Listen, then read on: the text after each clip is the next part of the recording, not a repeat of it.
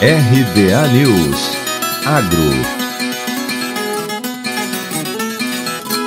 Brasil, os preços do trigo estagnaram na semana passada. A média gaúcha no balcão fechou a semana em R$ 83,81 a saca, enquanto no Paraná os preços médios caíram para R$ 82,00 a saca.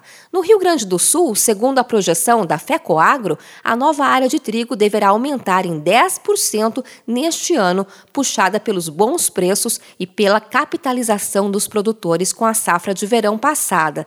Se espera que a produção final gaúcha atinja 2,6 milhões de toneladas neste ano, o que seria 22% superior ao colhido no ano passado. Já no oeste do Paraná, até a semana passada, havia 72% da área semeada.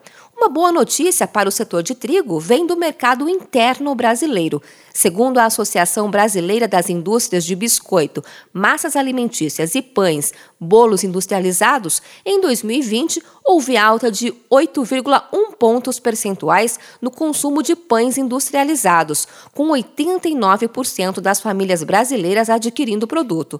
O levantamento apontou ainda que 99,7% das famílias brasileiras consumiram biscoito biscoitos e 99,6% consumiram massas alimentícias industrializadas, como macarrão e lasanha. Segundo a pesquisa, um dos principais fatores que estimulou a compra desses alimentos nas residências foi o auxílio emergencial. Outro motivo relacionado à pandemia que contribuiu para estimular o consumo de derivados de trigo nos lares é o isolamento social, que levou as famílias a fazerem mais refeições em casa. Neste sentido, a categoria pães foi a que mais cresceu nos primeiros meses da pandemia. Para 2021, os fabricantes esperam que a tendência de consumo continue.